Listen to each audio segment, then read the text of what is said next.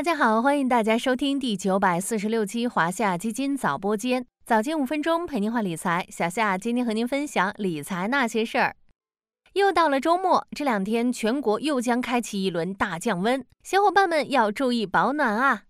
在周五早间，小夏将为大家带来一周新闻播报，让没时间刷手机看新闻的小伙伴也能轻松 get 这一周发生了哪些大事件。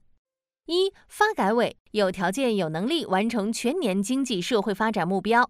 十二月十九日，国家发改委举行十二月份新闻发布会。对当前各方关注的经济运行情况进行回应，发改委政策研究室副主任、新闻发言人李超表示，随着经济动能持续恢复，各项政策接续推出，政策效应逐步显现，中国有条件、有能力统筹推动经济运行持续好转，内生动力持续增强，社会预期持续改善，风险隐患持续化解，圆满完成全年经济社会发展主要预期目标。二、中央农村工作会议确保二零二四年粮食产量保持在一点三万亿斤以上。中央农村工作会议十九日至二十日在北京召开，分析当前“三农”工作面临的形势和挑战，部署二零二四年“三农”工作。会议强调，确保二零二四年粮食产量保持在一点三万亿斤以上。三、证监会研究部署二零二四年资本市场改革重点。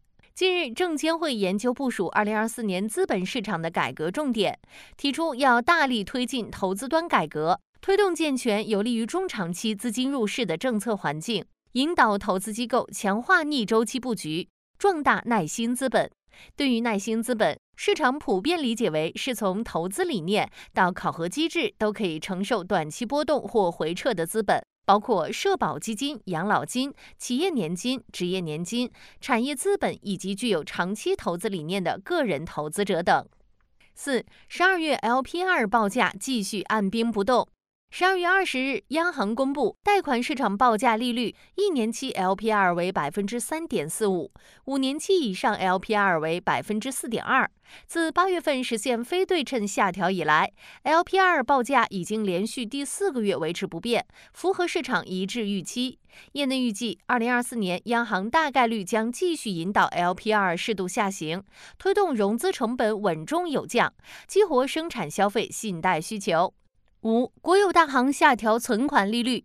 自今日起，主要银行将下调一般定期存款挂牌利率和优惠利率上限，同时下调大额存单最高利率。国有大行率先调整后，股份制银行可能将跟随调整，并引导其他银行跟进调整。预计未来存款利率下行仍是大势所趋。六，再创纪录，ETF 份额突破两万亿。别人恐惧时，我贪婪。这句名言再次在 A 股得到了实践。在各路资金持续涌入下，ETF 市场呈现出越跌越买、逢低入手特征。截至十二月十八日，全市场 ETF 总份额一举突破两万亿份，创下新纪录。今年以来，有十四只 ETF 份额增长超过一百亿份，主要来自科创五零、港股互联网、医疗、半导体、创业板等领域的产品。七，时隔八年，香港重启资本投资者入境计划。在抢企业、抢人才背景下，香港特区政府时隔八年重启了资本投资者入境计划。十二月十九日，香港特区政府公布新资本投资者入境计划相关细节。根据计划，方案于二零二四年年中开始接受申请，符合资格申请人在香港投资三千万或以上港元，可申请入境香港。其中，投资项目中新设三百万港元的资本投资者入境计划投资组合，主要为创新科技等有利于香港长远发展的相关项目。业绩分析，香港此举意在吸引高净值人群和企业，带动香港经济发展。八、专利纠纷，苹果在美停售 Apple Watch。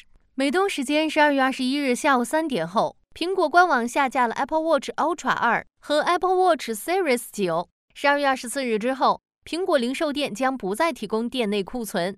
停售原因和专利纠纷有关。美国国际贸易委员会于十月裁定，Apple Watch 智能手表产品因侵犯了 Masimo 公司的血氧检测技术专利，将被禁止进口到美国市场。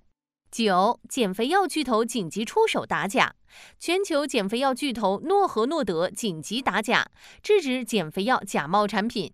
据媒体报道，诺和诺德在印度的法律团队正在与印度的在线电商平台 IndiaMart 合作，旨在制定一个框架，撤下该平台上的减肥药假冒产品，并遏制非法销售。受益于减肥药火爆，诺和诺德股价年内累计涨幅接近百分之五十，总市值升至四千四百五十九亿美元。这一周，全国各地的小伙伴又经历了一次冰冻周的寒潮考验。不过，这种寒冷状态预计将在二十三日之后陆续发生转折，大家再等待一下，就能感受到冬日阳光了。好了，今天的华夏基金早播间到这里就要结束了，感谢您的收听，我们下期再见。